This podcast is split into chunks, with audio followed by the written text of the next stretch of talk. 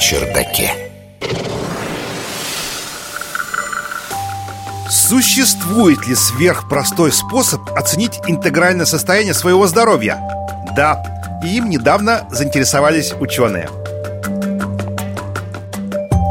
Научный журналист Егор Быковский.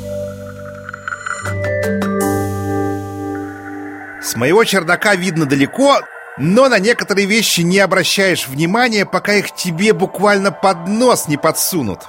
Вот так случилось и с тестом «Сядь, встань» Sit and Rise тест. Он довольно популярный, но я о нем узнал совсем недавно. Зачем он нужен, спрашивается? Ученым давно известно, что низкие показатели сердечно-сосудистого здоровья являются сильным предиктором риска смерти от всего. Как их измерить? Например, дать людям побегать на дорожке, а потом смотреть на их сердечный ритм и скорость его возвращения к показателям покоя, давлению другим параметрам. Ничего особо сложного, но все-таки требует некоторых навыков и оборудования, как минимум той же беговой дорожки. Но есть способ гораздо-гораздо проще. Врачи давно используют его в своей практике, чтобы оценивать уровень общего физического состояния человека.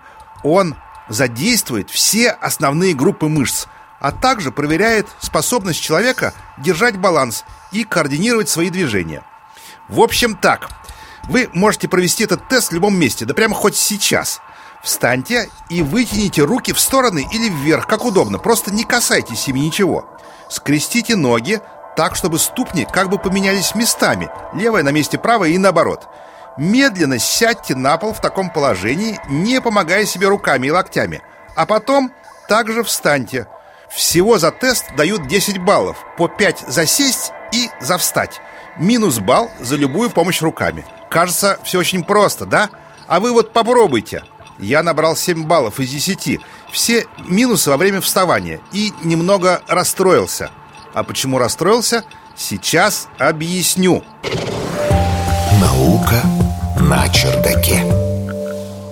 Несколько лет назад в европейском научном журнале Preventive Cardiology вышла статья, авторы которой проводили sit and rise тест на двух тысячах добровольцев среднего и старшего возраста от 51 до 80 лет, а затем наблюдали за ними в течение 6 лет.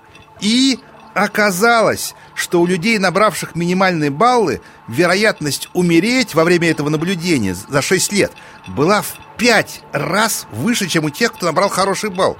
В целом, каждый минус балл в тесте увеличивал риск смерти на 20%. Почему же так? Как неспособность сесть и встать без поддержки связана с риском смерти? Разумеется, дело не конкретно в вашем умении садиться на пол и вставать с него – а в общем состоянии ваших мышц и опорно-двигательного аппарата, вашей гибкости и способности удерживать баланс. Чем хуже ваше физическое состояние в целом, и чем хуже ваш мозг может отдавать приказы вашему телу, тем больше шансов, что у вас имеются какие-то серьезные проблемы со здоровьем, которые в ближайшие годы могут проявиться тяжелым заболеванием или даже смертью. И тот самый тест Sit and Rise – хороший способ быстро выявить, что такие проблемы имеются.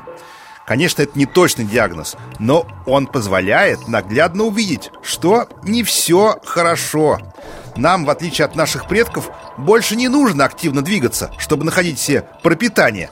Поэтому многие люди попросту не замечают, что почти потеряли способность двигаться, или как минимум считают, что в этом нет ничего такого уж плохого. Но оно есть. Мы биологические машины. Нам нужно наше тело в нормальном состоянии.